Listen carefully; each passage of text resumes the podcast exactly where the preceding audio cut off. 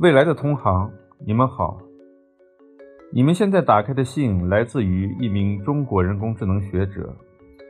此刻，我正坐在2017年中国两会的驻地，告诉你们我对三十年后人工智能的一些思考。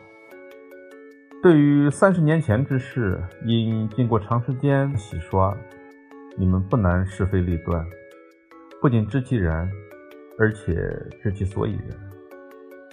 我们判断，人工智能当前正在处于转折之际，其技术会升级换代，它将通过跨媒体和各种无人技术，而更紧密地融入人类生活，通过人机混合增强智能而成为我们身体的一部分，通过大数据和群体智能而拓展。管理和重组人类的知识，为经济和社会的发展提供建议，在越来越多专门领域的博弈、识别、控制和预测中，达到甚至超过人类的能力。因此，我们称它为 AI 2.0。到了你们那一代，AI 2.0必成为巨人。但是，它会在哪些方面展示它与众不同的威力呢？我猜想，你们的经济一定能智能化的运行了吧？以市场经济调节，有点是自动而灵活，缺点是只见树木，难见森林。以政府调节经济，理应可以高望远瞩，但常适于数据的不深入或者不准确，而频频失误。大数据智能的研究正好为此提供强大的工具，帮助政府和企业从宏观、中观、微观等多视角预测经济和市场的走向，有前瞻地创造新产品，进行新投资，确定新政策，从而避免如次贷风波、金融危机等举国危机，如去产能、去库存等行业乱象。市场经济和政府调控结合的科学基础，使人类经济的运行进入更高水平。到了你们那个时候，人工智能用于预防医药，该已经发力了吧？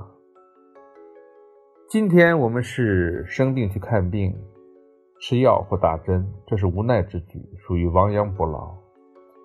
医学界之梦想是却病于未然，即预防医药。燃气难点是对身体各种运行状态的感知和预测。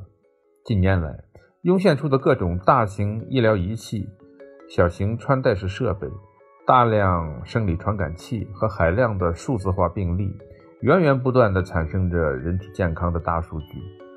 将这些大数据汇合、分析、学习和提取，就可以预测健康的走向和生病的可能。对于高血压、糖尿病、癌症、老年呆滞等等慢性病，不知三十年后是否已能预防或已经阻断？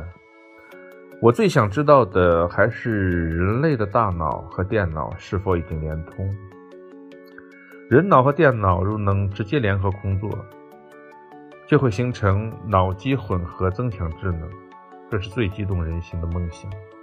设想一个学生轻而易举地记住了大本大本的新华词典、唐诗宋词、古文观止、四书五经、中国通史、英汉词典、世界地理、中外法律，可以想象我们的教育科技因此会产生如何改变。当然，这非常困难，它需要新一代人工智能和脑科学的深度打通。就目前来看。脑科学比人工智能的距离更遥远，任务更艰巨。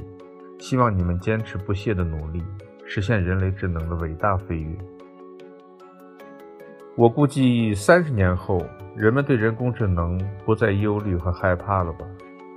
那些被艺术作品和想象力煽动起来的畏惧感，一定会被工程技术的实现而抚平。人类已经制造与使用了。无数动力机械，汽车、轮船、无人飞机，而人的手足并未因此而萎缩。人可以安全，也并未因此受到威胁。